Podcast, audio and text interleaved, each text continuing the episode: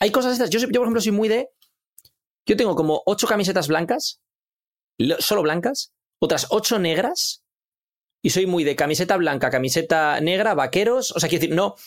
y luego tengo otra, otra ropa, sí, para determinados eventos, situaciones o lo que sea. Pero en mi día a día, literalmente, me vais a ver siempre con camisetas blancas o camisetas negras, y depende del tiempo, pues unos vaqueros, unos pantalones cortos o lo que sea.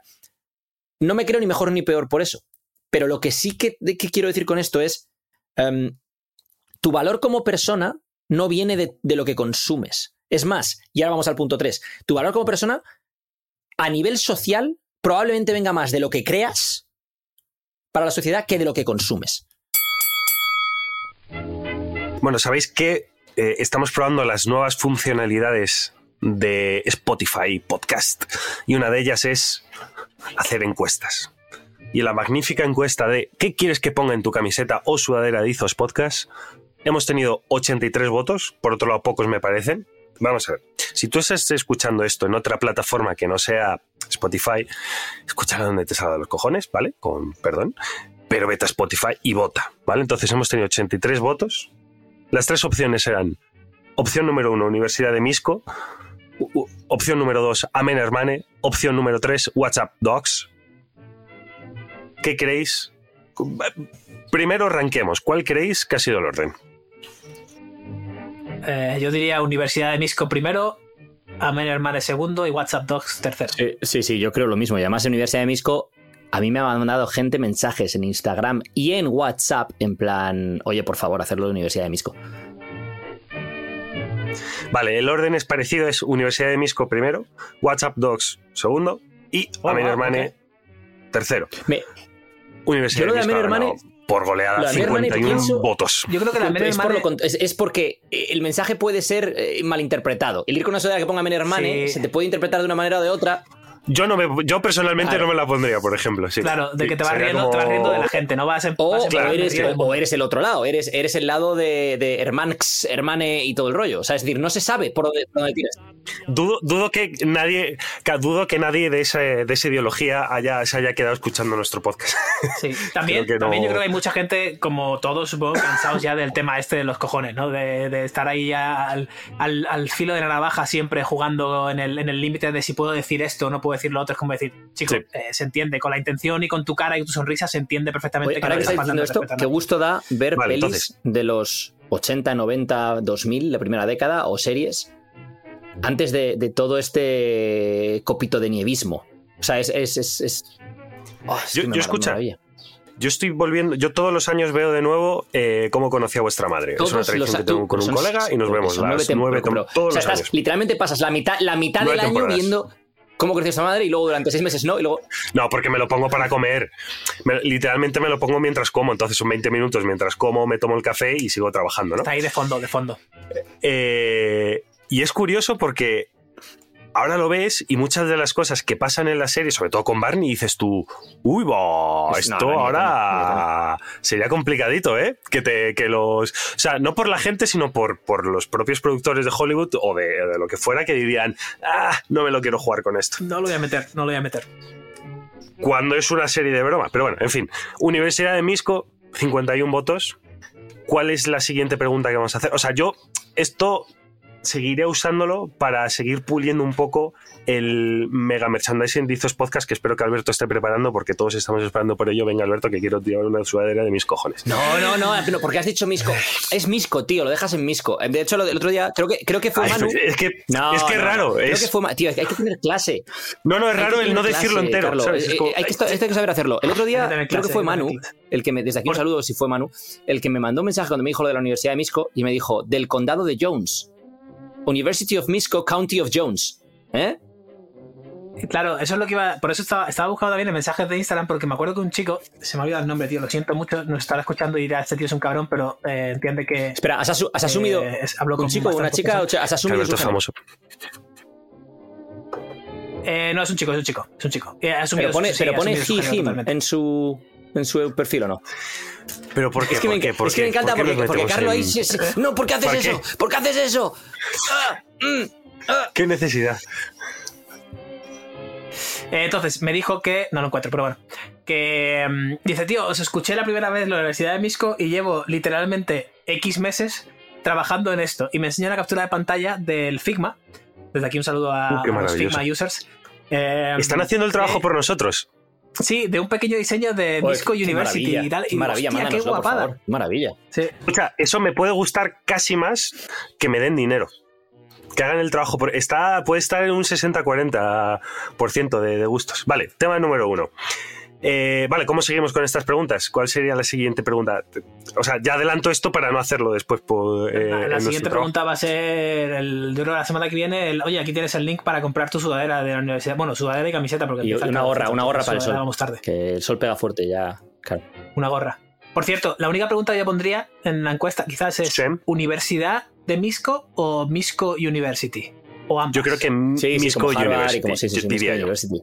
County of Jones. Sí, justo. Misco University, ¿no? Y lo que puso, Edu, ¿quieres, ¿quieres soltar el spoiler de lo que pusiste en latín que quedó? No, no, no, eso lo dejamos para- o- ¿Te acuerdas? Sí, sí, sí, sí, sí, pero lo No, dejamos- no, eso lo no. dejamos para. Vale, ¿y, y en qué y qué año le ponemos? ¿Año de Eh, fundación? el podcast cuando empezó en 2019. 2019, Es, pues es 2019. punto 2019, ¿no? Pues Es 2019. o, o 20 y 19, ¿no? Con el espacio típico de 20, 19. Eso, eso. es. Eh, una cosita, yo a lo mejor la única pregunta que pondría es eh, sobre colores o algo así, ¿no? O sea, podemos sacar, por ejemplo, una gris, una tal. O sea, ¿qué colores son los que la gente. Va a estar toda. Todas, estar toda ya de- disponible, des- del tirón, desde el si principio. consigo- si consigo- Escucha, escucha, escucha, escucha, escucha, escucha. Ya tengo una pregunta. ¿Con capucha o sin capucha? Y esta es una También. pregunta muy importante. También, va a estar, va a haber sudadera Ah, con capucha, sin capucha, camisetas, camiseta tank top, gorras Bien. Sí. y Yo, no, y hay una cosa que está faltando aquí teniendo en cuenta el nombre Una de la universidad. tetera. Unos Sí. calzoncillos. Los calzoncillos. ¿Eh? Claro, lo que Porque pasa es que los calzoncillos no los Misco. puedes Esa es la mostrar. Universidad de Misco. Hombre, pero. Sí. Pero, Pero claro, ¿cómo lo muestras? En la cinta lo Hugo Boss, como si fuera Hugo Boss, pero pone. Ah, verdad. Lo puedes mostrar de dos, de dos formas. O a solo a la gente adecuada, o lo típico de que lo llevas, Sí. eh, que el pantalón está un poquito más bajo que la cinta y se ve tal. ¿Sabes? O sea, son detalles.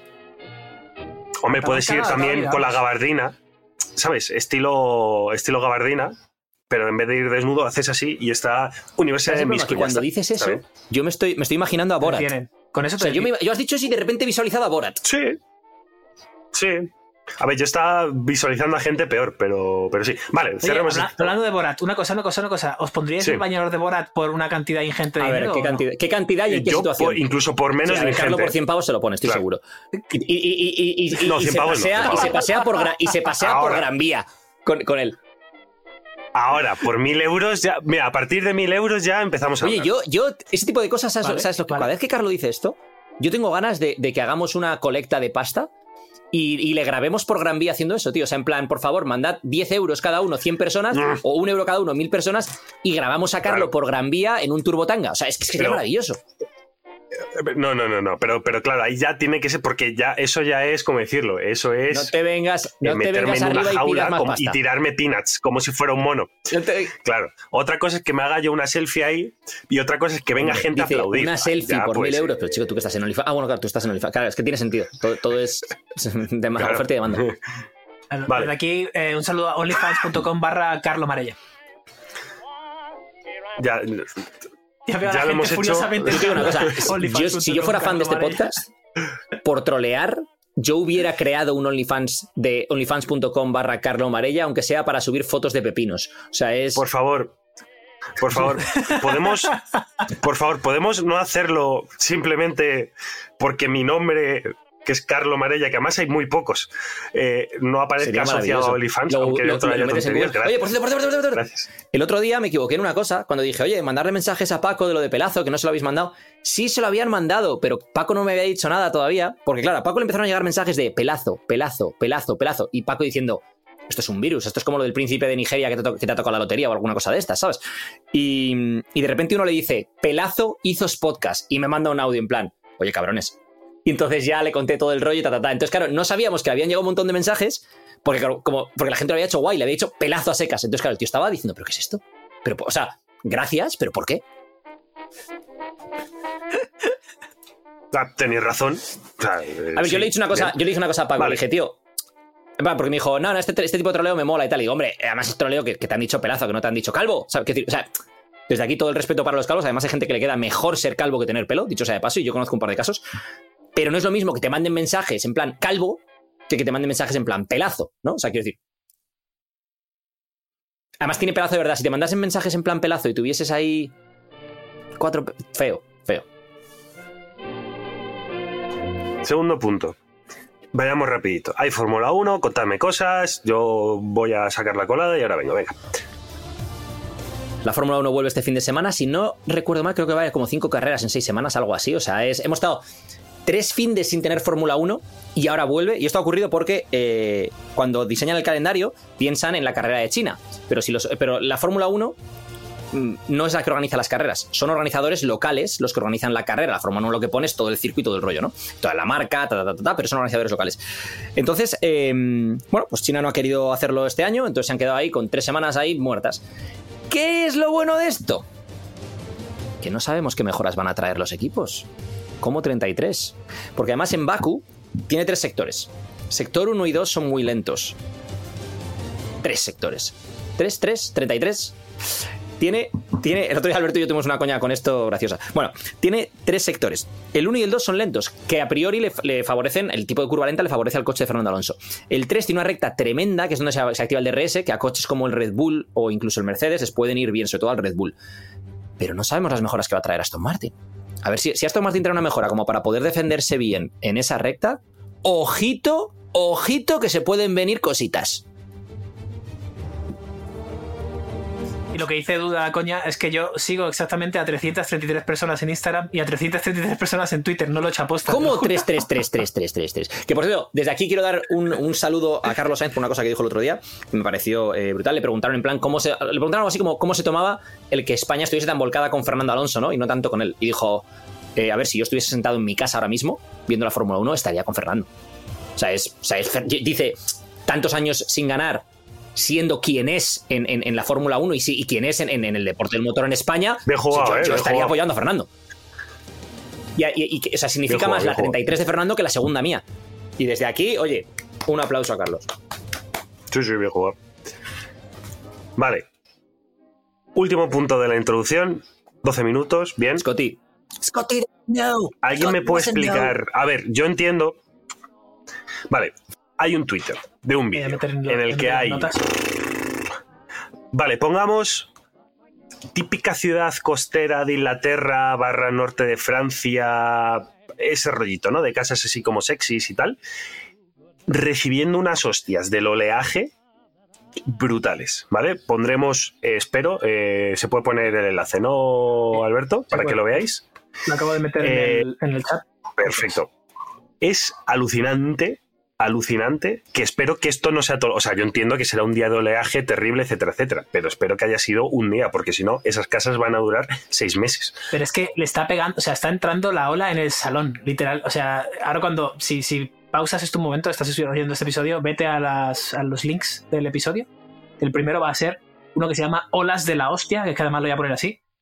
Entra en el salón. Y ahí puedo hacer apnea. Puedo estar en el Sí, sí, salón sí. tranquilamente. Sí, sí. Yo, Pero has visto los coches, yo las casas no, pero habéis visto los yo os coches que pediría, están por no blasfemar, que cambiemos lo de olas de Eh, la. ver. por olas que flipas. ¿Eh? ¿Os parece?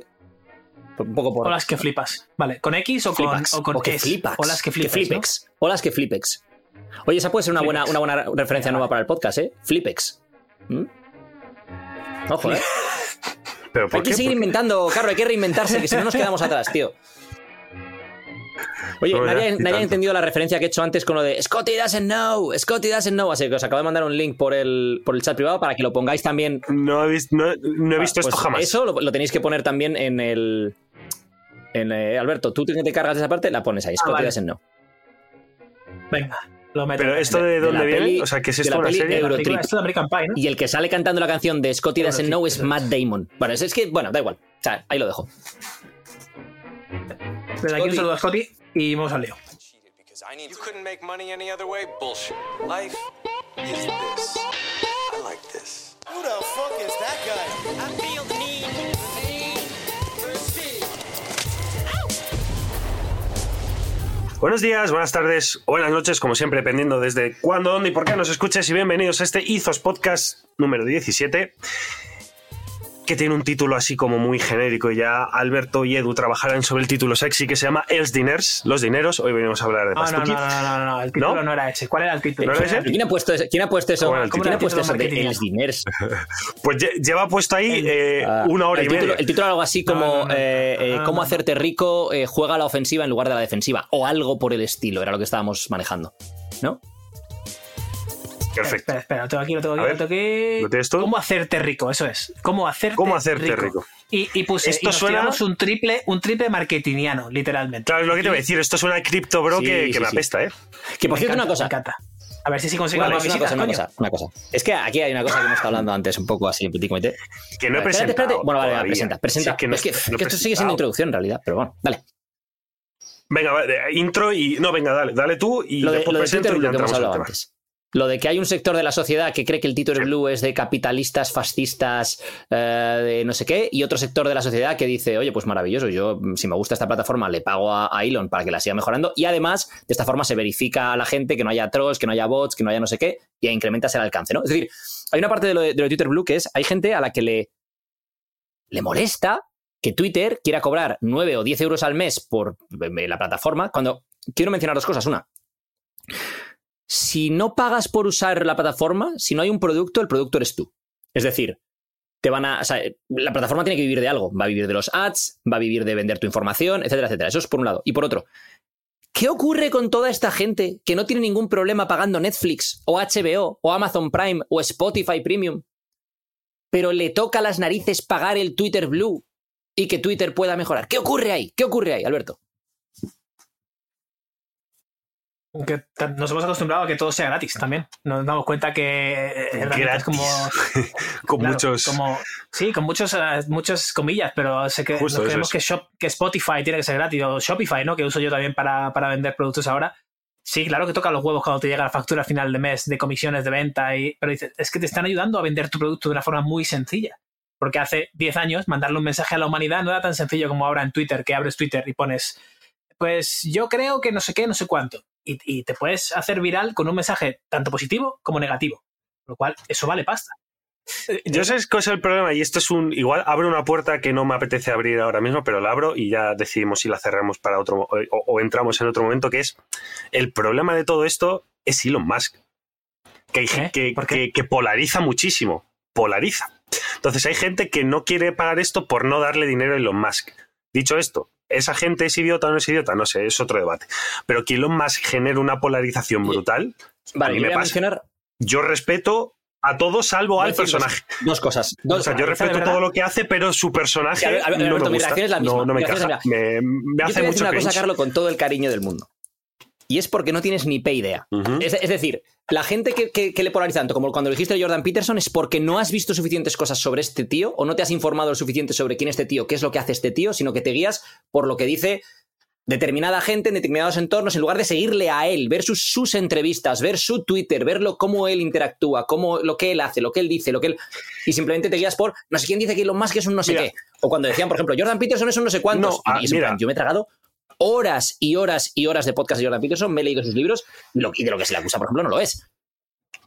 Claro, pero, pero de nuevo estamos asumiendo. Yo no estoy diciendo, yo nunca he dicho que Jordan Peterson sea una cosa o otra. He dicho, vuelvo a decirlo otra vez, que su manera de comunicar no me llega.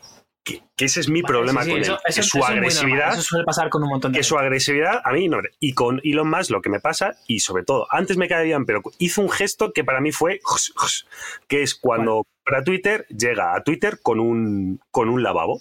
Buenísimo. Porque hay- o sea, Let dijo that que sink in. Let that O sea, sink in. Claro, pues para mí eso es un gesto de me saco la chorra delante de un montón de gente No. que a mí personalmente Claro. no me gusta absolutamente nada. Pero no entiendes, no entiendes el, con- el contexto detrás Sí, de no, eso. entiendo el contexto, entiendo el contexto, pero me parece feo. El tío se ha metido a una guerra de eh, billionaire tech eh, a muerte, de, de, pues esta gente de Google, de, de- Con, con de- Facebook, de- con toda esta ¿cómo se llama gente, en su? Meta momento, la, guerra con. Jack Dorsey por Twitter y con toda la gente que está detrás. Eso es.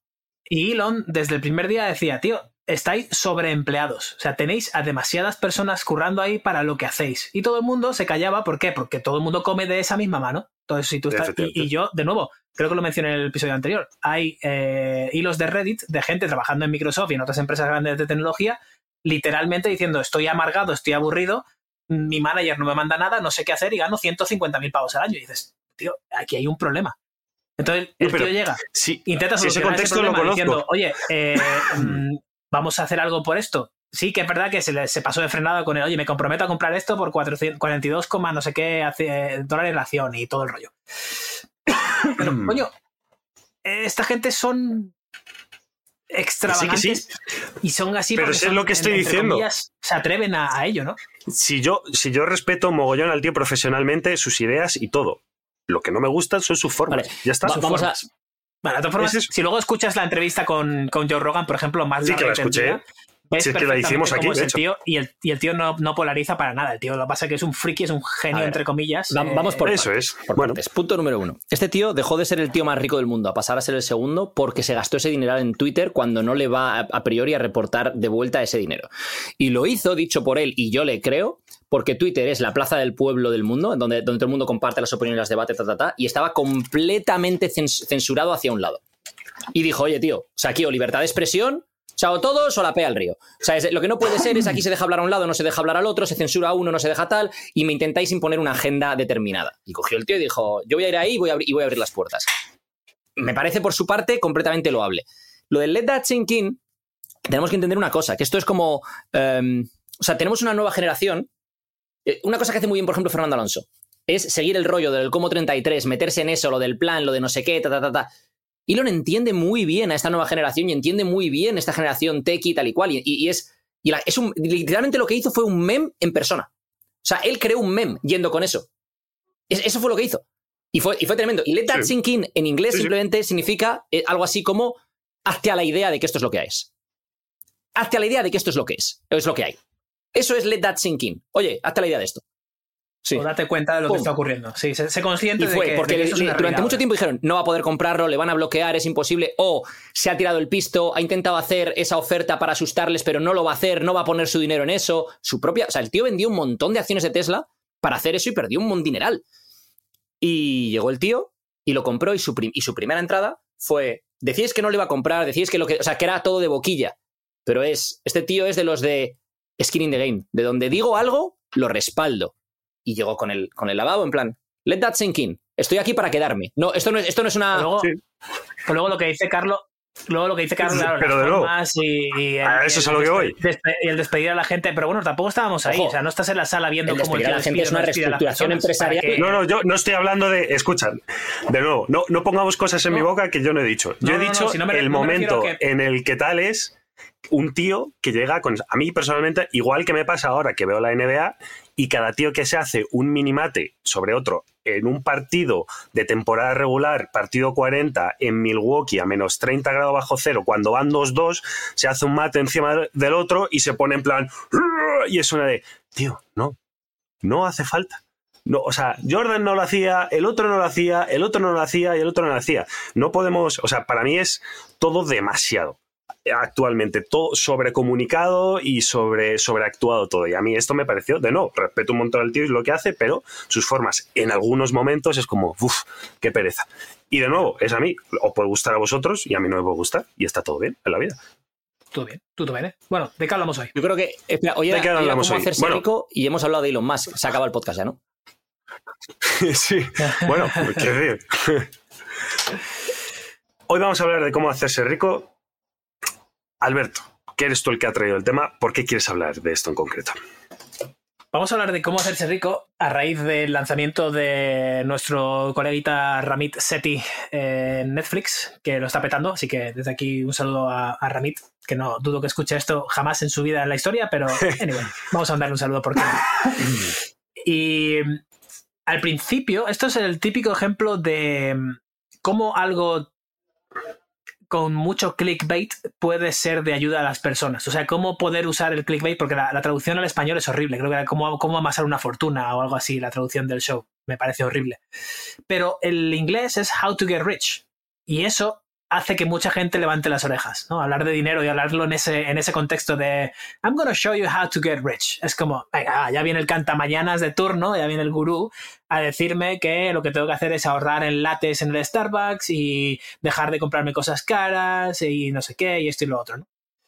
Y llega Ramit y te dice en uno de los primeros episodios, que es en base a su libro que escribió hace un montón de años, que hemos hablado de él aquí un montón de veces, que lo que tienes que hacer es definir qué es realmente eh, dinero para ti, o sea, cómo, cómo usar esa, esa herramienta en tu vida, qué te hace feliz o qué te hace sonreír frecuentemente a diario y cómo puedes usar el dinero para hacer más de eso y menos de lo otro, y cómo dejar de vivir en lo que la sociedad acepta como el éxito y el ser rico, entre comillas. O sea, él habla de ser rico, pero realmente te está vendiendo, si, si prestas atención suficiente, te está vendiendo la idea de ser rico a tu manera.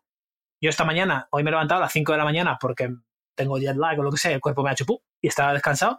Y me he ido con Marina a dar una vuelta al amanecer por el, por el puente por aquí, por Zaragoza, y vamos así agarrados los dos, y la gente se nos quedaba mirando con una cara de, Esto es- ¿esta gente dónde cojones va? ¿Sabes? No tienen prisa, no van como nosotros corriendo al trabajo, ¿no?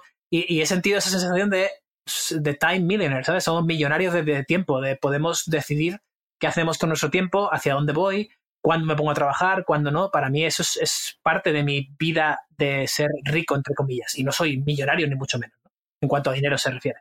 Entonces, por eso quería hablar de esto, porque creo que es importante que rebotemos ideas en- sobre este tema de, y este concepto de eh, cómo ser rico desde otro punto de vista. ¿Empezamos ya con el primer punto? ¿Sí? Sí. Vale. El primer punto sería, define tu propia riqueza o define lo que es para ti ser rico. ¿Cómo definimos esto? ¿Qué, Esto es qué es para ti, complejo. Carlos? ¿Qué es para ti ser rico? Vamos a, vamos a lanzarlo. ¿Qué sería para ti ser rico? Claro, aquí hay dos cosas, que es para mí lo que realmente significa ser rico y que es lo que me gustaría llegar a conseguir. Es decir, eh, en Puedes el término objetivo ser rico es tener mogollón de dinero que me permita tener mogollón de tiempo para mí mismo y que es un poco hacia donde voy. Es decir, tener el dinero suficiente como para poder tomar decisiones en mi vida sin que el dinero sea un factor limitante o un factor estresante, por decirlo de una forma. Lo que hemos hablado aquí alguna vez de poder Es- irme a jugar es- al tenis a las 12 de la mañana, por ejemplo. Ya, pero ¿qué es el dinero suficiente? Porque nunca va a ser suficiente. Si le preguntas a, al que tiene 10 millones, te va a decir que quiere el doble. Si le preguntas al que tiene 20, te va a decir que quiere el doble. Si le preguntas al de 200, Justo te va a decir que quiere el doble. ayer, que se lo robé a un tío que se lo sacó de la Universidad de Misco. Sí, hombre, pues lo primero sería ver un poco, que, que- que creo que lo vamos a hablar un poquito más adelante, cuáles son tus gastos actuales, cómo querría incrementar mi estilo de vida hasta un punto en el que, vale, aquí estaría cómodo antes de ganar ese dinero. Esto es muy importante, yo creo, ¿no?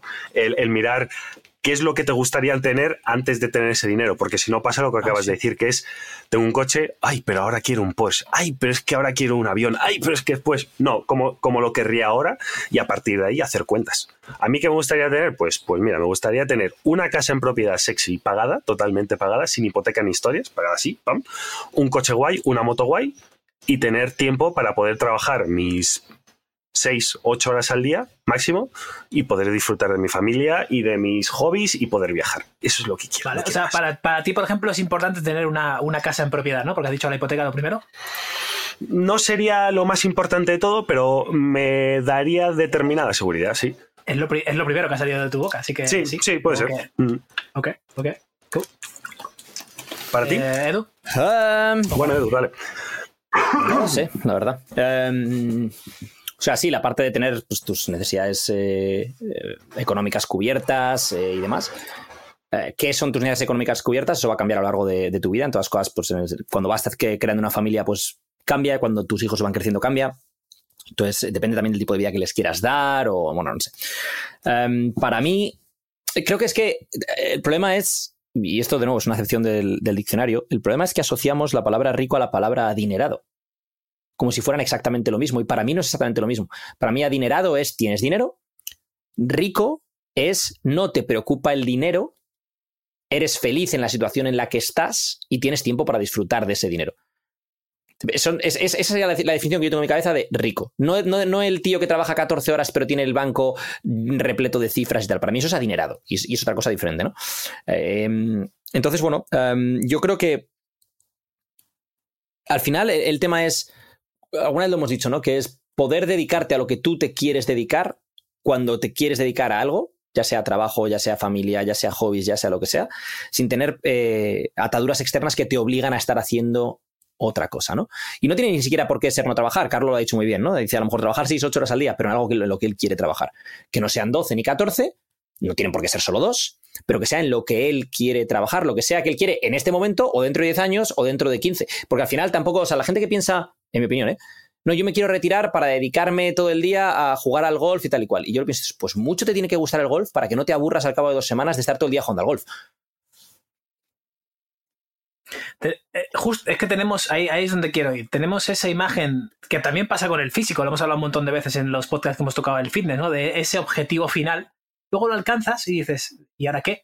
¿Y ahora qué, quiero? Un- De 4-pack quiero un 6-pack y de 6-pack quiero un 8-pack. Eh, eh, el, la sensación de, de- de consecución del éxito que vas a sentir eh, a través de la dopamina y, y otros, y otras hormonas en tu cuerpo va a ser exactamente la misma con un 4-pack, un 6-pack y un 8-pack. No hay un incremento proporcional a, a, a cuán más complicado sea de conseguir ese objetivo. Entonces, si tu objetivo es tener un Lamborghini, cuando ya tienes el Lamborghini, el luego pasarte un Ferrari no te va a hacer eh, exponencialmente más feliz. Ya es, es- va a ser la misma o incluso menor porque te estás acostumbrado ya a ese tipo de coches, a ese tipo de estilo de vida, a ese nivel, a ese gasto. Entonces, el definir cuál es tu, tu rich life, pues como estábamos hablando antes de empezar el podcast, ¿no? Para mí es tener más tiempo libre para mí, poder viajar de la forma que me gusta viajar a mí, pues por ejemplo, si me quiero pegar el viaje en business porque son 8, 10, 12, 16 horas de vuelo, poder hacerlo y si no, pues significa que tengo que ganar más dinero para ello o, mover otros gastos en mi, día, en mi vida para priorizar eso, porque eso me hace realmente feliz, igual que a Carlos le hace feliz el eh, jugar al tenis todos los días varias horas y estar con su hijo, por ejemplo. Pues eso sería tu, tu rich life, no la casa enorme en la moraleja, el coche y el traje de no sé qué hecho a medida porque todos los de la oficina tienen ese traje a medida y entonces empiezas a entrar en una espiral de gasto entre comillas estúpido que no te hace realmente feliz. Y ahí es donde creo que podíamos tocar un poco de chicha, ¿no? De qué, qué te hace feliz realmente, porque a mí me hace feliz realmente el levantarme, tener el tiempo para mí, viajar cuando me apetezca y cuando más o menos pueda, teniendo en cuenta que tengo que manejar un negocio, y ir a entrenar, poder comer comida saludable, comida que me haga sentir bien y, me, y esté rica, y tener tiempo para estas cosas, para grabar un podcast con colegas que, que no, ahora mismo no, no ganamos nada, o sea, no tenemos ningún, no solo no ganamos nada, sino que encima tiene un gasto, ¿no? Y una, una inversión que dices, bueno, inversión de tiempo, inversión de dinero por parte de la empresa, es... pero podemos hacerlo por ahora, ¿no? Entonces esto me hace infinitamente más feliz que tener abajo un Porsche 911 aparcado, por ejemplo. Es que ahora que has dicho eso de lo del Lamborghini, me ha recordado un poco cuando hicimos tú y yo en Tailandia la analogía de las muñecas rusas, ¿no? Eh, que es muy buena para el que no la sepa, pues la puede encontrar en las historias destacadas de Alberto y en las mías en Instagram, en todo el tema de lo de un boli y un café. Um, Alberto, me imagino puede dejar un link aquí a estas cosas. Um, y me ha recordado un clip que vi el otro día de un podcast con Margasol. Y le preguntan a Margasol cómo es que el 60% de los jugadores de la NBA a los 5 años están arruinados después de retirarse. Y entonces dijo, bueno, pues primero porque no se asesoran bien, segundo porque gastan por encima de sus posibilidades. Eh, entonces ponía el ejemplo, ¿no? Se gastan mucho en joyas, se gastan mucho en coches. Y entonces le preguntaron a Margasol, ¿tú qué coche tienes? Y dicen, ah, yo tengo un coche que está bien y tal. "Ah, ¿Qué coche tal? Tengo un Tesla Model X o no sé qué modelo es, el grande y tal. Y dice, hombre, para un tío con tu patrimonio tampoco... Y dice, no, no necesito más, estoy, está perfecto. Tengo además, es, un coche grande, yo soy un tío grande, tengo familia. Y dice, ¿nunca has pensado en un Lamborghini? Y dijo, para empezar un Lamborghini no entro.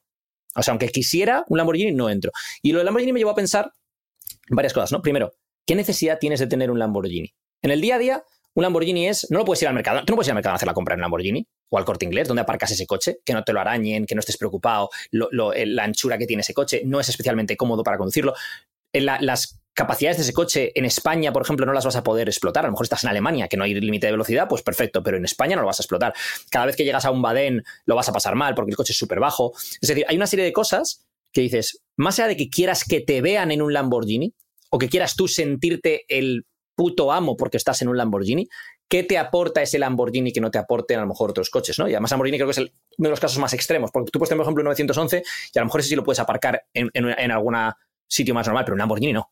El Lamborghini lo vas a aparcar en cualquier sitio, se te van a subir al coche para hacerse fotos, la gente se va a sentar en tu coche cuando tú no estés ahí, eh, como te lo arañen te da algo, o sea, un montón de cosas, ¿no? Y cuando la reflexión está de Margasol me gustó en todas las cosas porque piensas, tío, si tú estás en la NBA y eres una superestrella, ¿realmente necesitas ir con un Lamborghini y con, una, cadena que cuesta 30.000 pavos o 50 o 100.000 euros? Es decir, cuando Margasol, por ejemplo, llegaba al vestuario del equipo que sea, ahí ya todos saben quién es quién. Todos saben, primero, todos saben cuánto gana quién, todos saben qué estatus tiene dentro del equipo quién, y no depende de si llevas la cadena o no la cadena, o el coche o no el coche. O sea, tú puedes llegar con tu Tesla al entrenamiento, no te falta llegar con Lamborghini. Te voy a poner el ejemplo de. em, o sea, con, con- con jugadores de altísimo nivel. ¿Tú crees que tú estás en los, en los Warriors y importa el coche con el que llega Steph Curry al entrenamiento? ¿Qué es Steph Curry? O sea, es, es- es- es- quiero decir, Sí, como si llega en Uber. Es que, claro. llega, llega en Uber porque no tiene coche, ya está. a- a- ahí entra mucho la mentalidad de, de cómo han sabido Cada gestionar persona. y sobre todo que y que eh, hablando en concreto de la NBA desde hace 10 15 años eh, la, propia NBA les pone asesores para oye chavales eh, vamos a calmarnos leí- un poco sabes para que este si no estoy leyendo un poco este libro, La psicología del dinero, de Daniel Erickson, y una de las cosas que mencionaba es que uno de los grandes pitfalls, uno de los grandes errores que te llevan a caer fin- financieramente, es haber crecido sin dinero y dejar que eso influencie cómo ves el mundo en diversas facetas con el dinero, ¿no? Entonces lo que ocurre es que si tú has crecido sin dinero, como pasa con muchos jugadores de la NBA que han crecido en situaciones precarias, en cuanto tienes dinero, tienes la sensación de tengo que explotarlo al máximo. Pero a lo mejor no tienes bien definido lo que es explotarlo al máximo. Entonces, ese tío, por ejemplo, que a lo mejor ha crecido en un ambiente precario y se visualizaba que el éxito o el día que llegase a la NBA iba a ser tener el Lamborghini o el Ferrari o el no sé qué, o ta, ta, ta, ta, ta, ta, tiene la necesidad de, de- hacer eso, eso es una de las cosas que llevan pues, a estos problemas, ¿no? En lugar de eh, haber superado esos traumas infantiles, todos arrastramos cosas de cuando eres pequeño y demás, la- probablemente por el resto- de tu vida, sobre todo si no te haces consciente de ello. Y haber arrastrado esos traumas infantiles es lo que lleva a determinadas decisiones, ¿no? La joyería, el no sé qué, el, el Ferrari, el ta, ta, ta, ta, ¿no? Sin embargo, si esa persona se hiciese consciente de que su éxito no pasa por tener el Ferrari, sino por el simple hecho de que está en la NBA, por el simple hecho de que está ganando X dinero que puede reinvertir y puede mm, eh, encargarse de su familia generaciones si lo hace bien. No es, no es el Ferrari. Eh, eh, Ya, eh, solo por el hecho de que estás ya en la NBA y estás, y estás jugando bien, por ejemplo, si lo estás haciendo en tele- ese es el éxito, no el Ferrari.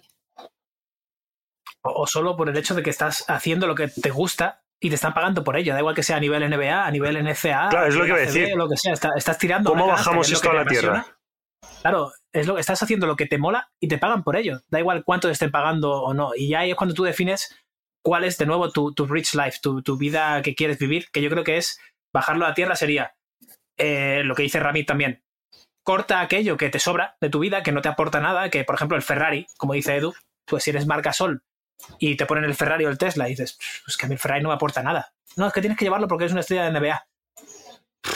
¿En serio? Pues creo que no, voy a quitarlo a ver qué pasa. Y de repente te das cuenta que no pasa nada, que todo el mundo te ve de Tesla y dice, ah, mira, es marca Sol, qué más. Fíjate, yo por ejemplo nunca he visto ni a Mar Gasol ni a Pau Gasol, a determinados jugadores, nunca les he visto con cadenas de oro ni con, o sea, con cosas que, que- nada que Tampoco, muestre el, el dinero que tienen, el patrimonio que tienen, para nada. También es verdad, pues cómo les habrán criado. A ver, está claro que en esa casa les han criado bien, teniendo en cuenta lo que han conseguido esos dos hermanos y, y lo- y la buena relación que tienen los tres hermanos y esa familia y con todo. O sea, hay, hay muchas cosas de por medio, ¿no? sí sí sí pero, pero sin embargo hay otra gente que, que sí que en cuanto tiene algo de dinero tiene la necesidad de, de mostrarlo y tal. Y una cosa que nunca entenderé, por ejemplo, es la necesidad de Mayweather, de Mayweather de mostrar el dinero que es en plan, tío, que todo el mundo sabe que tienes un absoluto dineral.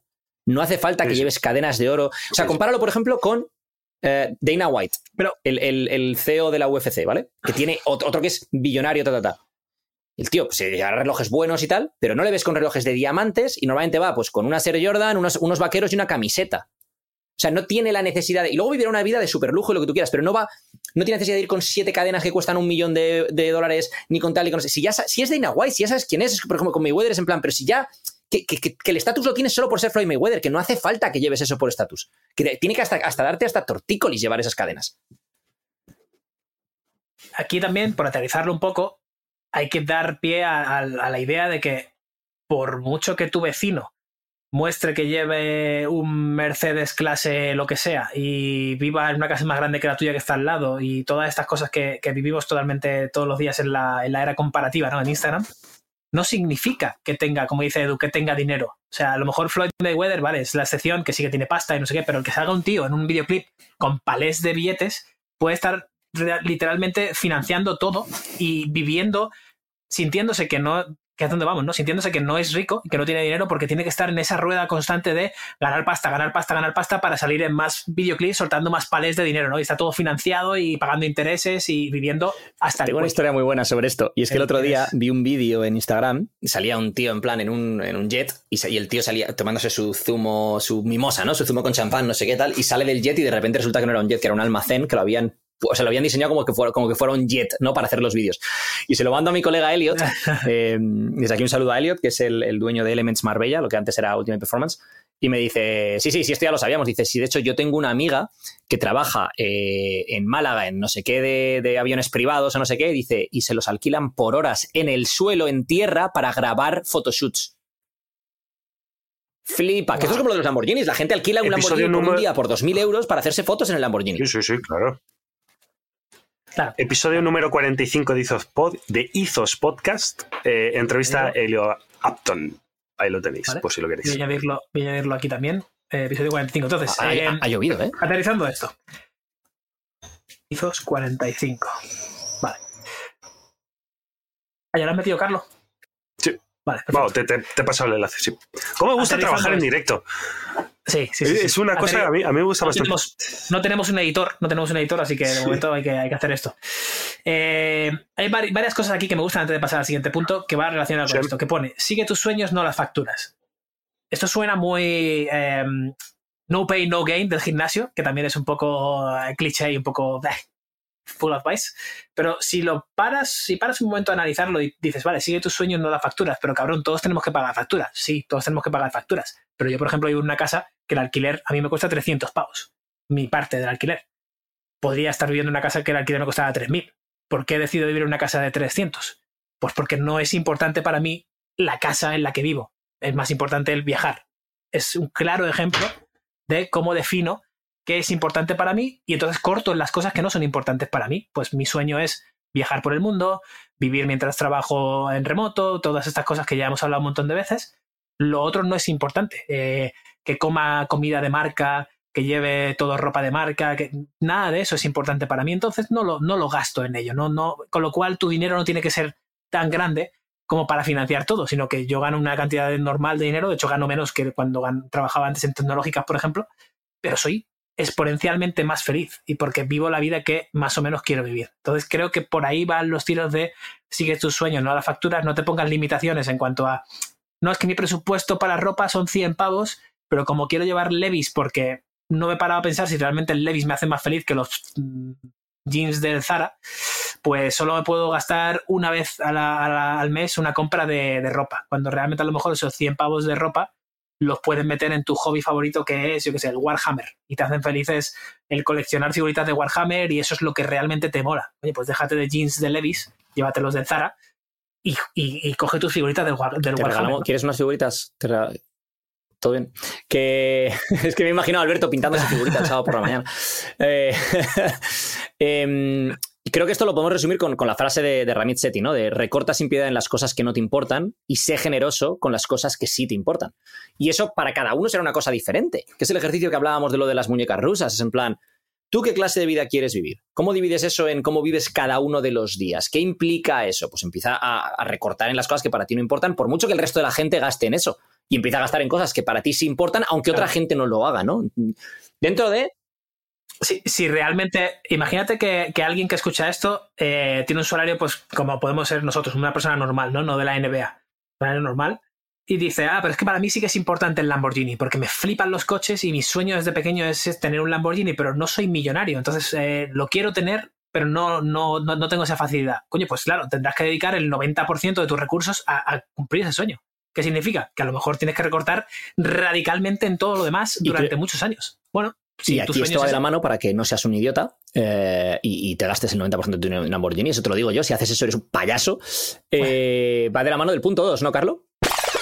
Este episodio está patrocinado por Programa 12. ¿Llevas tiempo queriendo perder peso? ¿Crees que te ha tocado tener sobrepeso y no hay nada que puedas hacer al respecto?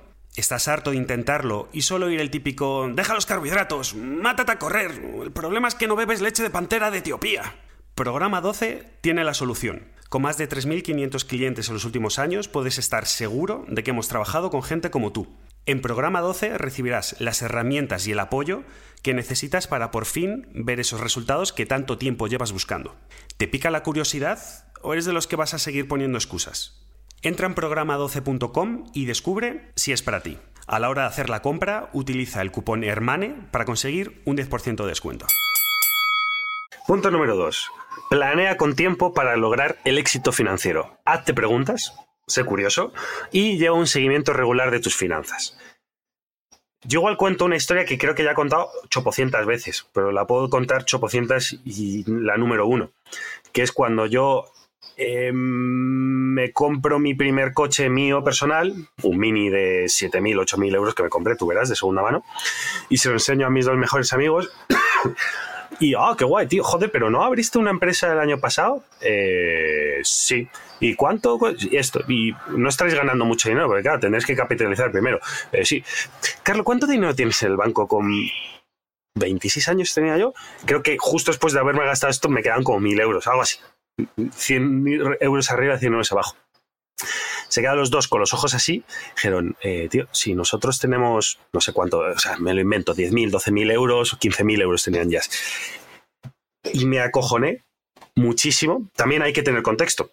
Ellos dos venían de eh, arquitecto, ingeniero, informático, es decir, sales de la carrera y ya estás colocado, tus primeros trabajos ya estás ganando dinero, desde el minuto uno un dinero más o menos decentillo, al menos para 24 años, vives con tus padres, etcétera, etcétera. Yo había hecho el camino inverso.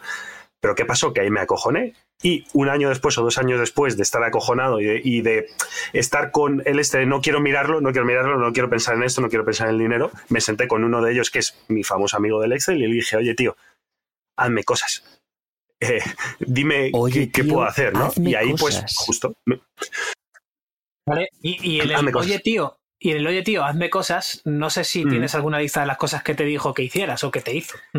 Sí, lo, lo primero fue eh, a ver esa app del móvil, del banco. Perfecto.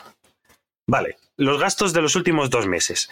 Esto, esto, esto, esto, esto, esto. ¿Lo necesitas? ¿Realmente necesitas esto? No. Esto, no. Esto, sí. Esto, no. Pa, pa, pa. Y de repente era como, ah, me he gastado, no recuerdo, X cientos de euros o mil euros en cosas que realmente, literalmente no necesito para nada. Sí. Hostia. Y, y de repente te pones contra el espejo y te das cuenta de, eh, pues igual estaba haciendo las cosas muy mal y simplemente por seguir con el flow de lo que todo el mundo hace, estoy pagando cosas que realmente no necesito pagar. Me encanta, me encanta esto porque ahora viene la pregunta de ¿alguna de esas cosas estaba financiada, por ejemplo? No, no, no. Eso es, eso ¿No? es algo que eh, en mi vida Pues- eh, he hecho y, y realmente será eh, complicado que lo haga. El pedir Pues ya- cosas, ya o sea, pedir dinero para avanzado. conseguir cosas. Ya vas más avanzado que el 99%, porque yo, por ejemplo, con 18 años me pedí un crédito para pagar una cámara. un crédito para pagar una cámara. Claro, ganaba nada en Londres y para 700 libras, algo así me costaba, pues pedí un crédito de estos de 30 y pico por ciento de interés, que en la época yo no tenía ni, ni idea de nada de esto. Y me planto cinco años más tarde, todavía teniendo que pagar esto, diciendo, hostia, ¿y por qué tengo esta deuda con él? Y miro lo- los papeles y miro lo que estaba pagando y digo, tío, estoy pagando como 17 euros a Siete 17 cámaras. libras Claro. eso, 17 libras al mes durante mm, tropecientos años simplemente por el interés que tenía. Esa era una tarjetilla de crédito de consumo. Sin darme cuenta, sin haberme parado a leer esto, que me está destrozando el- la posibilidad, sobre todo el coste de oportunidad de coger ese dinero e invertirlo en el mercado o invertirlo en otro sitio que me dé dinero, no que me cueste dinero. Entonces, echar los números y me voy a comprar siete, siete cámaras, como dice Carlos. Entonces, Esto, ese, ese aquí hay primer- un...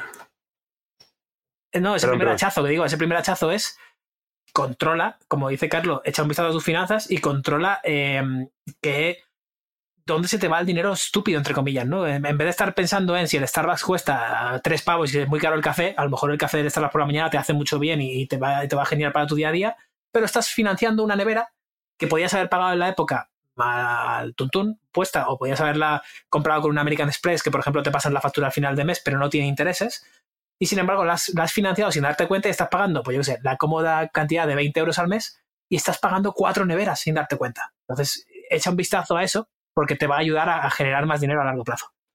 Yo creo que un indicativo claro de cómo está la cosa a nivel social en ese aspecto son eh, dos.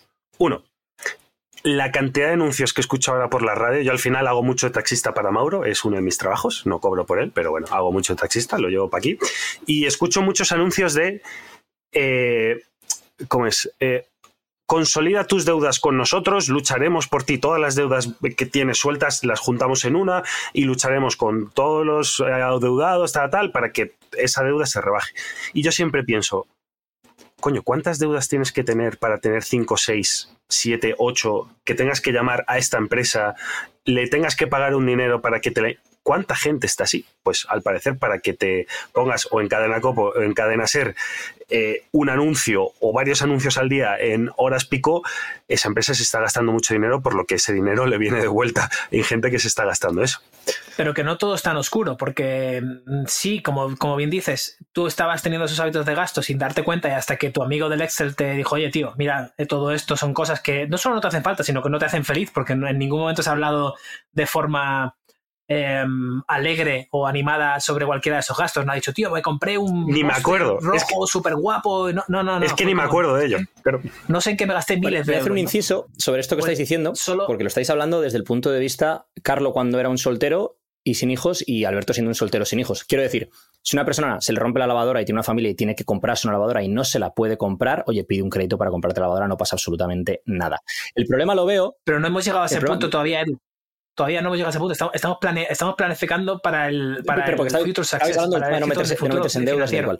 Entonces, a donde quería llegar con esto es, Eso es. Eh, hay que diferenciar, yo- y, yo de- y voy a decir esto cuando yo no tengo ninguna deuda y normalmente lo pago todo a tocateja por delante. So- so para que se vea que no es que no estoy sesgado por esto y tal y cual. Um, pero hay que diferenciar entre gastos que puedas tener, um, digamos, endeudado con un préstamo, ta, ta, ta, ta, ta, por necesidad o por estatus. Yo nunca entenderé la gente. O sea, yo puedo entender que tú te gastes dinero en un coche y lo compres a plazos que necesitas. No puedo entender la gente que se compra un coche de lujo o semilujo a plazos. por- Cuando no tienes el dinero para comprártelo, ¡pum! No te, no te compres ese coche, entonces cómprate otro, otro tipo de coche. Es decir, no entiendo. O la gente que se compra un reloj de un Rolex a plazos. O sea, te compras un, un Rolex de 12.000 euros a plazos.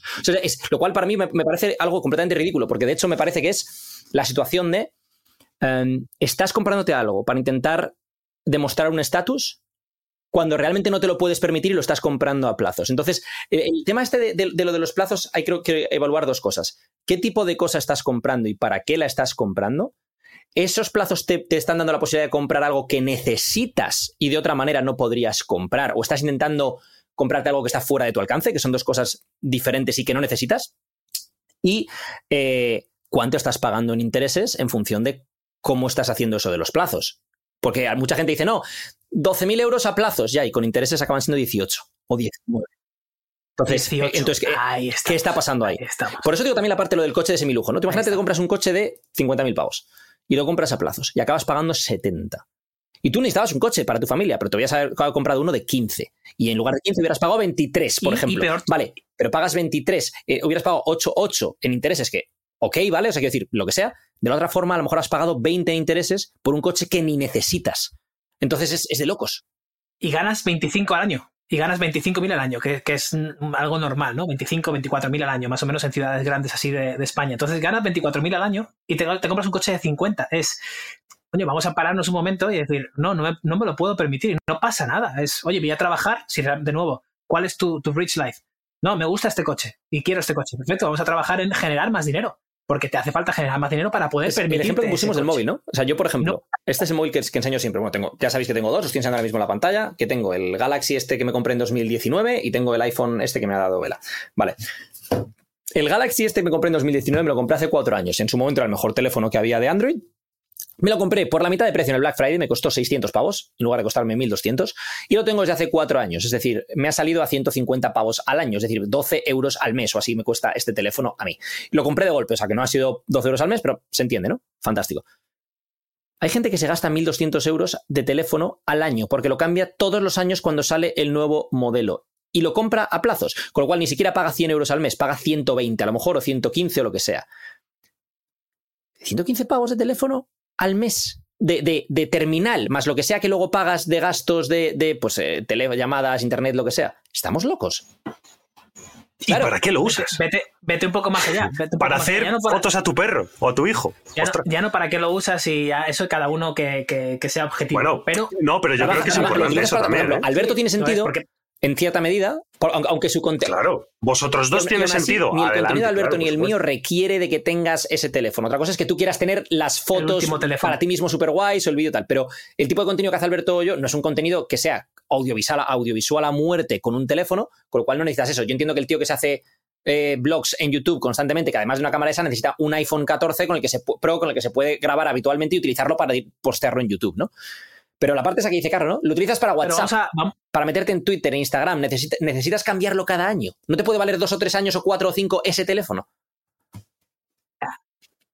vamos a, a un poco más, ¿no? El, oye, aguanta tres años el mismo teléfono que te hace igual de feliz que tener el último modelo, si paras y lo piensas objetivamente, igual de feliz. No hay, no hay nada en un iPhone de año a año que digas, "Ah, es que esto me va a hacer muchísimo más feliz y voy a, ser una persona que sonríe mucho más y voy a, estar más pleno por tener el iPhone 14. No pasa eso, vamos a ser, seamos realistas, ¿no? Pero sin embargo, esos 100 euros al, mes que decía Edu, que, que estás invirtiendo en tu teléfono, lo puedes coger y lo metes en un fondo indexado. Porque también tenemos otro bloqueo que es no sabemos cómo invertir el dinero ni cómo hacer que funcione para nosotros. Coges y dices 50 en ahorro, 50 en fondos indexados cada mes. Estamos hablando de 720 euros ah, al año en, en, Eso serían 60. en fondos. 600. si Bueno, son perdón, 50 son sí. 600. Se- 600 pavos al año en, en fondos. Eso año tras año va subiendo poco a poco, sí, es muy lentito y muy poco a poco tendríamos que estar hablando de generar más dinero, pero es cambiar esa mentalidad de consumidor a Eso es. construir, ¿no? Construir cosas y, y devolver cosas al, a no solamente coger, coger, coger, coger y, oh, es que Mastercard me ofrece esta tarjeta, es que y tú sí, sí, a todo, sí, a todo, sí, a todo, lo cojo, yo me lo merezco, yo me lo merezco. Y para un momento, ¿cómo que me lo merezco? ¿Qué quieres realmente? ¿Qué es lo que realmente te hace feliz? Es, no, yo quiero una hipoteca. Vale, ¿y una hipoteca para qué? Para dejarle algo a mis hijos. Perfecto. ¿Cuánto ganas? Y ahí es donde tienes que tener la conversación honesta contigo mismo, con tu pareja, con, con todo el entorno que esté involucrado en esa decisión de decir, em, si ganas, de nuevo, 24.000 euros al año y tienes ahorrado, vamos a poner 4.000 euros, no te puedes permitir estar buscando en idealista una hipoteca de 450.000 euros. Porque es que objetivamente no te lo puedes permitir, aunque seáis dos personas ganando 24.000 euros al año, y con- porque el, el de la entrada, ¿cuánto es? ¿Un 20%, un 10% en España?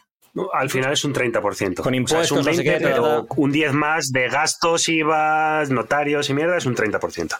Tendrías que tener, vamos a poner 80, 90, 100 mil euros en el banco sin necesidad de tocarlo, o sea, libres, ahí en plan, "Ah, están ahí, chilling, no es mi fondo de emergencia, están ahí de relax, mi fondo de emergencia es otra cosa, y entonces gano esto y me, apete- y me apetece, va, y a lo mejor te lo puedes considerar, pero no es el caso. Sin embargo, estamos tomando decisiones de 280, 300, 350 mil euros porque, entre comillas, es que es el mercado como está ahora mismo, con lo cual, esto yo lo he oído de amigos, ¿no? De decir, me he metido a esto y sí, la hipoteca al final me sale a 700 euros durante 35 años. Y dices, madre del amor hermoso. ¿Y qué pasará cuando cambien las cosas dentro de 5 años en tu vida o 6 años en tu vida? No, no, yo seguro que no cambian. ¿Cómo que no cambian? La- las cosas cambian siempre. Hay que planificar para ello, hay que tener, hay que tener un poco de, Aquí, de visión. aquí te voy a hacer una contrarrespuesta que mucha gente que nos esté escuchando estará pensando que es, ya, pero en mi alquiler, en vez de pagar 700 euros, estaré pagando 1000 euros. Por tanto, estoy Vale, ahorrando perfecto. 300 euros al mes. Vale, Yo, perfecto. no, no tengo- o sea, yo para estas cosas no tengo ni idea. Yo te, contrarre- eh, te contrarrespondo con algo No. que escucho mucho. Me encanta eso, ¿vale? En mi alquiler pago mil pavos, ¿vale? Mil pavos en vez de 700, genial. Pero es que son mil pavos y ya no pago nada más. Son mil euros. Si se rompe una tubería se encarga el propietario. Si me vienen a robar se encarga el propietario. Si se quema la casa se encarga el propietario.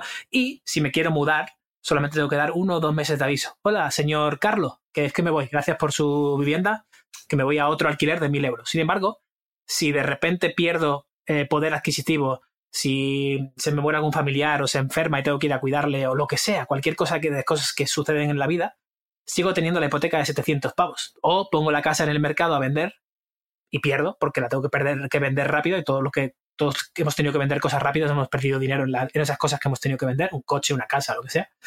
Entonces, ya y tienes que tener mantenimiento, comunidad, impuestos y Las derramas. etcétera, etcétera, derramas. Es- eh, Entonces, hay que parar un poco más, yo creo, a tomar decisiones con respecto tan grandes a- con respecto al dinero para darnos cuenta que vivir la vida que queremos vivir quizás cueste un poquito menos de lo que pensamos. Porque claro, si tú a mí me pones, Edu, por ejemplo, en, en el pretexto de, Alberto, tu vida para viajar y esto y no sé qué, ¿cuánto cuesta? Yo te digo, ah, 2.000 euros al mes, perfecto. Pero entonces no tienes casa, tienes que tener casa. Hostia, es verdad, Edu, tienes razón, tengo que tener casa. Mierda. 700 pavos, ¿no? Porque tengo que tener una buena casa, me gustan las cosas buenas. 700 pavos al mes de, de hipoteca, vale. Ya son 2.700. Y un coche, tío, tienes que tener un coche también, porque claro, ya que tienes una casa buena y te gustan los buenos coches, un Porsche, ah, 1.500 más. Ya estamos en 3, casi 4.000 euros. 4.000 euros. Mm, vale, ok. 4.000 euros, pero no son 4.000 euros de hoy lo cojo y mañana lo dejo, no, 4.000 euros durante 30 y pico años, porque tengo que pagar todo eso hipoteca, ¿verdad? La cosa ya empieza a cambiar. Ya, ya por las mañanas me levanto con otro ánimo, como hemos hablado en muchos episodios de hostia, estoy hasta aquí, estoy hasta el cuello de tengo, tengo, tengo, tengo, tengo muchos tengo en la boca en vez de quiero. Tengo, tengo, tengo que hacer, tengo que currar, tengo que ganar, tengo que vender, tengo, tengo, tengo. No sé si tiene sentido. ¿Tiene algo de Sí. sentido? Um, yo tuve una cosilla de, sobre una cosa que has dicho antes, que creo que además nos abre paso al punto 3, y, y voy a leer una frase de, de Danny Erickson de su libro, que es, a riesgo de equivocarme, me atrevo a decir, eh, por cierto, de cuando dice alguien a riesgo de equivocarme, eso es que se lo ha sacado de la Universidad de Misco, ¿vale? Pero aún así, seguimos. A riesgo de equivocarme, me atrevo a decir que cerca de un 95% de las personas que habitan en este planeta se sienten mucho más entusiasmados ante la posibilidad de consumir que ante la, pos- ante la posibilidad de proveer o producir. Entonces, esto te lleva a qué tipo de persona eres, consumidor o eres un proveedor, una persona que, que aporta soluciones. Esto va de la mano del punto 3 que introducirá ahora Carlos. Y eh, creo que esa es una de, la- de las cosas que es lo más importante, ¿no? Cambiar ese chip tanto hacia, tanto si provees de cosas, creas cosas o no, que esto hablaremos en este punto ahora, pero el punto de quitarte tú de la cabeza esa identidad de consumidor. Es que ha salido el nuevo iPhone, es que ha salido el nuevo no sé qué, es que ha salido no sé... Y como que te da la impresión de que si tú no lo haces, no estás al nivel de la sociedad o el que se espera o lo que sea, ¿no? Yo, tío, lo del teléfono, ¿no? A mí vea- en redes incluso a veces me han dicho, ah, tío, cambia la funda, no sé qué, que tengo la funda hecha una mierda. ta, ta". Y es en plan, es que me la, me la trae al pairo, tío. O sea, y es en plan, y yo sí quedo con un amigo y me mira la funda en plan como, eh, que tampoco me ha pasado, pensaría, qué persona más triste que le llama la atención lo de la funda, o, o sea, quiero decir, o sea, es... Hay cosas estas, yo, yo por ejemplo soy muy de... Yo tengo como ocho camisetas blancas, lo- solo blancas, otras ocho negras, y soy muy de camiseta blanca, camiseta negra, vaqueros, o sea, quiero decir, no, no y luego tengo otra, otra ropa, sí, para determinados eventos, situaciones o lo que sea. Pero en mi día a día, literalmente, me vais a ver siempre con camisetas blancas o camisetas negras, y depende del tiempo, pues unos vaqueros, unos pantalones cortos o lo que sea. No me creo ni mejor ni peor por eso. Pero lo que sí que, quiero decir con esto es, em, tu valor como persona no viene de lo que consumes. Es más, y ahora vamos al punto 3, tu valor como persona a nivel social probablemente venga más de lo que creas para la sociedad que de lo que consumes. Entonces, Que además, crear para la sociedad es simplemente escuchar con el corazón honesto, ¿sabes? El, el simple hecho de ir a tomarte un café con un amigo y, y escucharle. No es eh, aportarle nuevas ideas de negocio ni invertir por su. ¿Sabes? Que mucha gente este, escucha esto en un contexto de dinero y dice, vale, vale, pero entonces, ¿cómo aporto yo a la sociedad a nivel económico? Eh, ¿Soy mejor trabajador? No, no, no. Simplemente el hecho de ser un buen humano, tío. un- ser, un- ser un mejor ser humano ya es, ya es aportar Y, a la ojo, sociedad. no pasa nada con consumir. Punto número tres. Consumir es parte del día a día, es lo que tiene la economía, lo que mueve la economía y demás. Es cambiar el chip de necesito consumir esto, esto, esto y lo otro. Necesito consumir, sale no sé qué. O lo quiero. Cuando lo haga quiero esto seré feliz. verdad. Cuando de, tenga este oye, iPhone seré feliz. Cuando tenga este no sé qué seré feliz. Cuando tenga este ta- no. No, no. No es lo mismo. Ah, oye, Edu, Carlos, vámonos eh, un fin de semana a hacer rally. Esta experiencia de rally que he descubierto en Arizona juntos, que seguro que no, no lo pasamos. La cara de Carlos cuando ha dicho Arizona. Eso O sea, ha sido como. Oye, yo, o sea, a mí hay alguna zona. Sí, bueno, a ver, ir a hacer rally. Nunca lo había pensado, la verdad. Puede ser bonito. Hombre, no hay Vale. árboles con los que chocarte. Sí. Bueno, punto número tres. Juega al ataque, no a la defensa. Proveedores versus creadores. No, perdón, perdón. Proveedores, creadores versus consumidores. Y los amigos pueden inspirarte o limitarte. Eh, yo creo que este tercer punto es bastante importante. Es tu, eh, que, lo hablamos mucho aquí en Izos Podcast. Tu círculo cercano, tu círculo por el que te mueves. Ya no solo en cómo piensas, eh, cómo te llevan a sitios que tú no quieres ir o que quieres ir, etcétera, etcétera, sino creo que es muy importante a la hora de cómo te defines como consumidor. Yo, por ejemplo, mi grupo de amigos son una panda de ratas igual que yo. O sea, eh, que yo siempre he sido el que más ha gastado. Sí es cierto que había gastado mucho hasta que tuve la conversación con mi amigo de Excel hace como 5 o 6 años y a partir de ahí fue, "Uy, para, para, para, para. Pero yo era el que, vamos, destripaba eh, la cartera.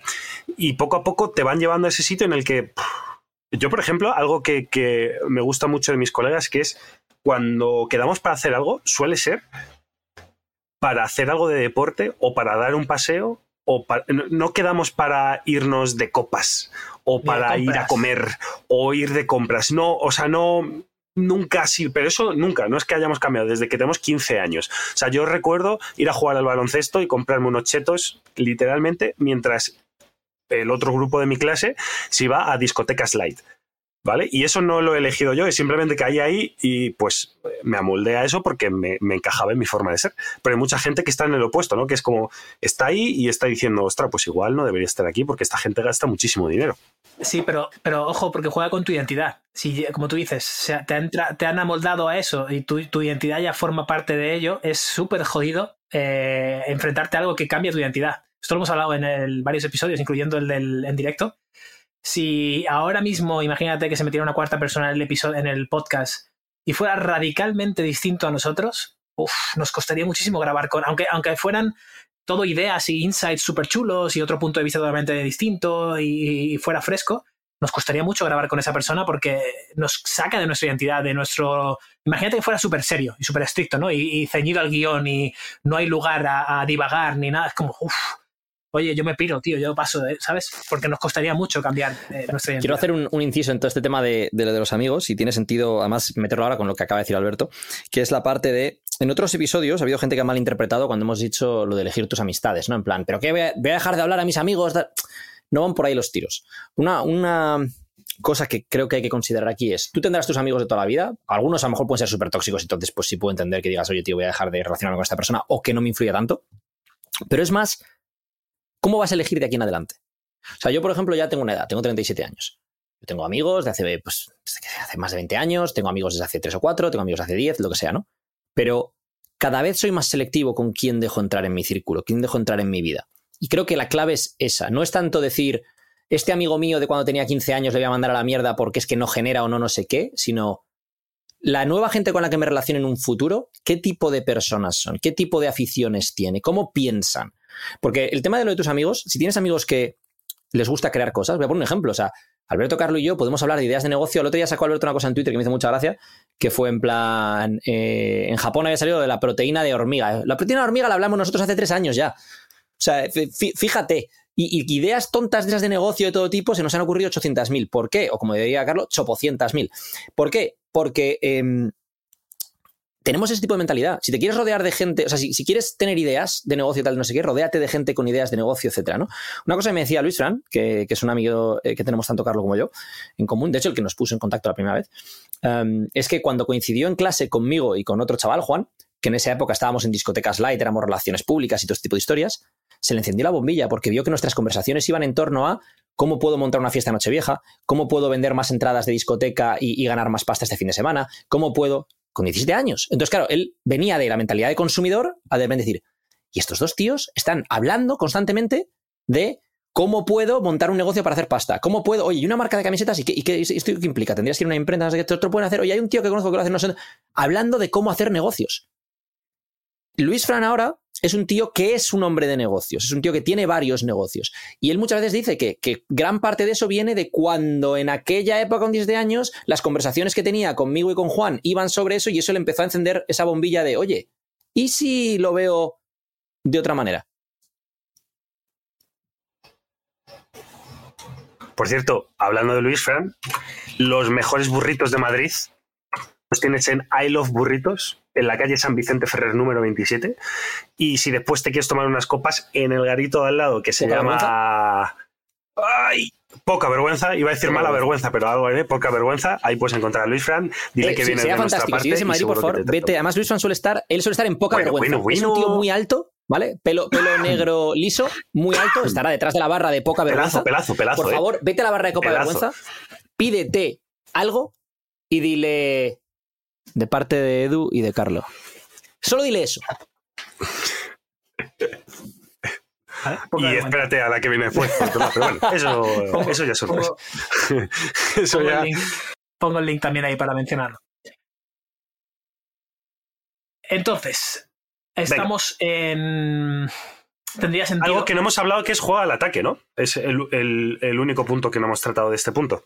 El jugar al ataque, eh, no sé qué es para vosotros, pero para mí es simplemente el ser, el parar un momento y ser consciente de lo- la, la cantidad de jugadas que tienes a tu disposición si realmente te paras a pensarlas, aunque de nuevo estés ganando, pues eso, salario normal. Porque creo que muchas veces nos autolimitamos y decimos, nada, yo es que no podría mm, viajar, por ejemplo, esto he tenido mucho el argumento, porque eh, no gano suficiente. Ya no hablo de situaciones familiares, ni hablo de, responsabilidad, de obligaciones, no, no, simplemente hablamos del, del dinero puro y duro. Pero cuando te paras y analizas la cantidad de jugadas que tienes a tu disponibilidad, de, oye, pues realmente tener una casa para mí no es súper importante, tanto en propiedad como en alquiler, con lo cual puedo dejar las cosas en casa de mis padres o en casa de un amigo y puedo lanzarme a viajar por el mundo. Si realmente es eso lo que me hace feliz, pues te paras, lo escribes y haces una jugada de ello, ¿no? Sacas un playbook de ello. ¿Cómo lo voy a hacer? Pues mira, voy a hacer esto, esto, esto, y luego voy a documentar mi aventura y voy a vender un pequeño libro que me va a dar un, un, un side income, un, un, un ingreso mm, eh, complementario, vamos a llamarlo, de, yo de yo que sé, no, no pasivo, no, complementario, de 100 eurillos al mes. Oye, pues mira, joder, si ganabas 1000 es un 10% más. Es, significativo, ¿no? En ese, en ese contexto y, creo que cualquier ingreso es significativo. Yo eh, gano de tener simplemente dinero en la cuenta de, Wise, creo que son 12 euros al mes o, o 9 euros al mes. Bueno, pues me paga la cuota de, una tarjeta, por ejemplo, de, de otro gasto, otra cosa que tengo. Entonces, eso para mí es jugar al ataque. Sentarte, analizar cuál es la batalla que estás luchando y saber cuántas jugadas tienes a tu disposición, que puede ser cancelar todas las tarjetas de crédito que tengas aplazadas y pagar esas deudas, eh, ver si realmente la hipoteca es lo más importante para ti o no y jugar con ello. A lo mejor te quieres mover un alquiler o quieres hacer cualquier otra cosa. Definir esas jugadas que, que tienes a tu disposición. Voy a hacer una analogía de estas deportivas que ya sabéis que me gusta, del tema del ataque y la defensa, ¿no? Y es, eh, de hecho voy a hacer, puedo hacer dos incluso. Una, que es, eh, no hay ningún deporte en el que se gane defendiendo. Y alguno me dirá, bueno, pero el catenacho, sí, sí, pero el catenacho funciona si has metido un gol tú primero. Si no has metido un gol tú primero, catenacho ¿Es esa defensa italiana cerrada, que, que, que eso no es ni es fútbol ni es nada. Ah. Pero has tenido que meter un gol primero. Entonces, si no has metido un gol primero, no ganas. Eso, eso es lo primero, puedes empatar, pero, pero no ganas. Primero metes un gol y luego, o sea, tú tienes que meter más goles de los que te mete el, el contrario, ¿no? Veamos baloncesto. ¿Cuánto racismo hay aquí hacia Italia en este podcast, eh? Eh, no, no, no, no, no, no, no. Italia es de mis países favoritos, eso no lo puedes decir. No lo puedes decir, Carlos. Bueno, el tema este, aquí suele- además es más hacia Francia. Bueno, que... El, eh, por otro lado. No, eso sí, ¿ves? Ahí sí te lo compro. El, el Ahí tema adelante es, con eh, es, en cualquier deporte, ¿no? O sea, tú tienes que meter más puntos que el rival, generalmente, sea lo que sea eh, esos puntos. Fantástico. Ahora, este tema del ataque y la defensa, la analogía que quiero hacer con el deporte es, cuando tú estás defendiendo, ah, estás defendiendo en baloncesto, puedes defender al hombre, puedes defender en zona, hay distintos tipos de zona, etcétera. Tú lo tienes planeado, pero tú siempre tienes que reaccionar al, al atacante. Puedes tener una zona, pero oye, ¿dónde va la bola? ¿Quién va a tirar? ¿A qui- ¿Quién puntea? ¿Quién no sé qué? ¿Quién tal? Oye, ¿a quién hay que defender? Oye, de repente hacen un bloqueo, hay continuación, hay continuación, ¿qué se queda aquí con él? Reaccionas, por mucho que tengas tu plan, reaccionas a lo que hace el otro, ¿no? Mientras que en ataque, tú eres el que es creativo y el que tiene que diseñar cómo voy a meterme ahí dentro. Hay una cierta parte, obviamente, de reacción a lo que está haciendo la defensa, pero cuando tú estás atacando, eres tú el que va a hacer cosas que van a generar reacciones de la defensa. Entonces, la analogía que quiero hacer con esto es, jugar a la ofensiva a nivel de dinero en la vida es intentar ser creativo tanto en el diseño de, oye, ¿dónde estoy gastando? ¿Dónde no sé qué, ta, ta, que decía Carlos? Eso es jugar a la ofensiva, es, es- no es reaccionar a lo que pasa, es, oye, voy a atacar esta situación, voy a ver dónde están mis gastos, qué es lo que me merece la pena, qué es lo que no, qué es lo que tal, cómo, cómo genero más ingresos.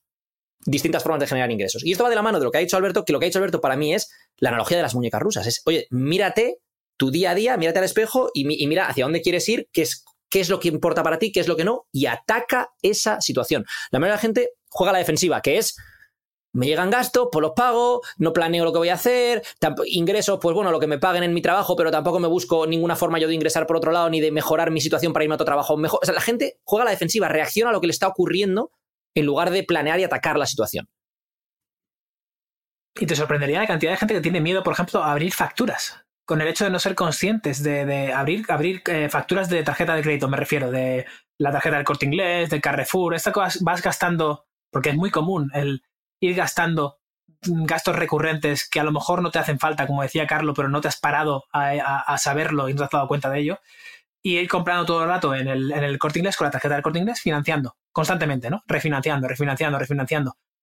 Y si no abres esas cartas y no miras los números y el asterisco y la letra pequeña, a lo mejor no te das cuenta que le estás pagando al señor Corte Inglés, con todo el respeto del mundo, 20.000 euros más al año para comprarte chaquetas, compras, eh, camisetas, politos, eh, zapatillas y calcetines, cuando realmente tú estás en tu cabeza dando paseos en los pequeños tiempos que tienes en tu día a día para desestresarte y decir, joder, ojalá pudiera viajar más. Joder, pues en vez de tanto soñar y tanto pedir a Dios, ojalá pudiera viajar más, atrévete a abrir esas sobres, esas facturas y decir, tío, no me hacen falta los 100 polos, 40 camisetas y 5 pares de zapatos que me compro financiados en el Corte todos los años, pero sí me hace falta pegarme una escapada a Málaga o a Ibiza o a donde sea para reconectar y para ah, sentirme que estoy viajando. Ok, voy a hacer algo sobre esto. No significa voy radicalmente a dejar de comprar cosas y voy a cancelar todas las tarjetas. No, no, voy, voy a hacer algo al respecto. Y, ese algo es tomar la ofensiva, ¿no? Y atacar el dinero un poco. A ver, Traigo aquí una Ser Jordan, nos mías, enseña algo.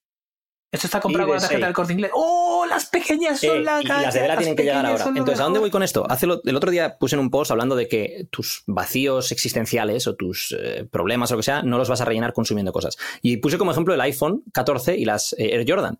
En plan de, oye, es que no te hacen falta una Air Jordan o no es eso lo que te va a solucionar el problema. Eso no quiere decir que no te puedas comprar una Air Jordan. Yo, por ejemplo, me compré una Air Jordan no tanto por mí, y ojo a lo que voy a decir ahora, como por lo que va a significar esto en mi familia. A mi hija, cuando tenía pues dos o tres meses, la mejor amiga de su madre le regaló unas mini Air Jordan que le empiezan a valer, le empiezan a valer ahora sí. y le van a valer desde ahora hasta dentro de pues X meses. Y su madre y yo, Dos semanas. Dos minutos. bueno, le, le quedan, Aproximadamente. le quedan grandes todavía, por eso digo, es para este verano va a ser fundamentalmente. Y su madre y yo hemos pensado que es una idea genial comprarnos ella y yo unas Air Jordan también. Las mías, las de mi hija son las, las clásicas, de las que tal. Las mías son lo mismo, pero en formato negativo, digamos.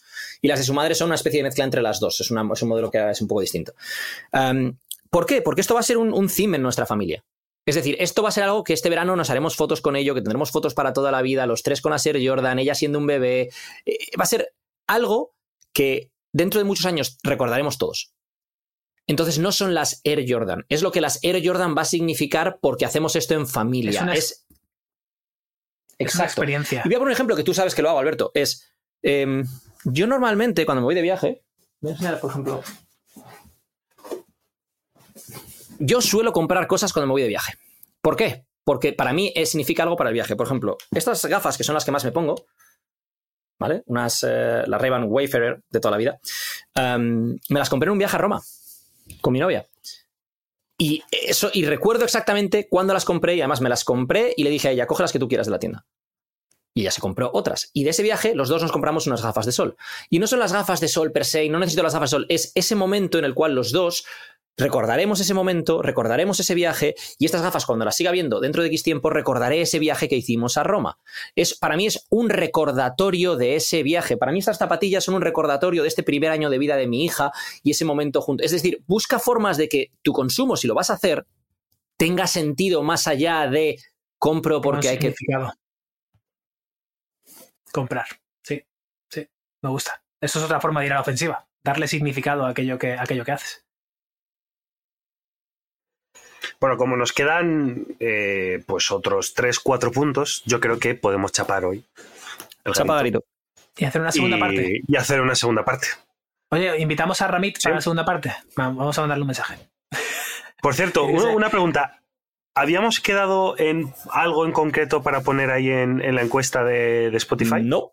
No, no habíamos Eh, llegado a ninguna, ¿no? No, porque ya hemos decidido que va a ser University of Mis- no, Misco University, ¿no? Misco University, vale, perfecto. Entonces, visto que has cantado eh, el himno de la Marsellesa, el himno de Francia, que para mí es el mejor himno, me gustaría poner una pregunta en Spotify, no, no una encuesta, porque entonces ya se lía, sino simplemente que la gente deje en comentarios, que se puede dejar en comentarios, a la pregunta, ¿cuál es el himno de país más sexy de todos? Yo esto es una conversación que tengo mucho con mis colegas y hay verdaderas discusiones al respecto.